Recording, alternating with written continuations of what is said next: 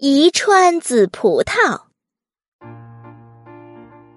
丹顶鹤阿姨送来了一串紫葡萄，一串刚从藤上摘下来的紫葡萄。小熊望着这串新鲜的葡萄，馋涎欲滴。丹顶鹤阿姨说：“怎么还不拿去呀？还客气什么？”小熊说。不，哦，我不能马上接过来，接过来我会把它一股脑的全吃掉的。我想看看，再看看，你瞧，一串多么美丽而成熟的葡萄呀！丹顶鹤阿姨把紫葡萄举得更高一点，那就让你仔细的看看吧。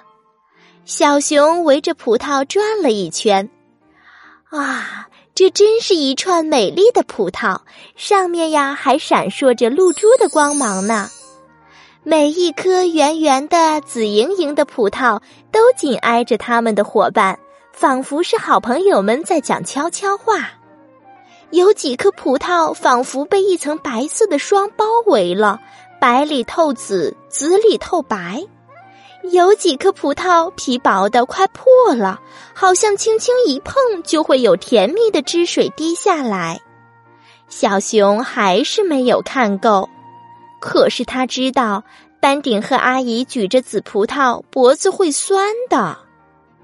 小熊接过了葡萄，他说：“谢谢你，丹顶鹤阿姨。”这葡萄太好了，我要请伙伴们一起来看看，他们会羡慕我的。然后我们一起来一颗一颗的吃。我们和这一颗颗葡萄一样，也是紧紧挨着的好朋友。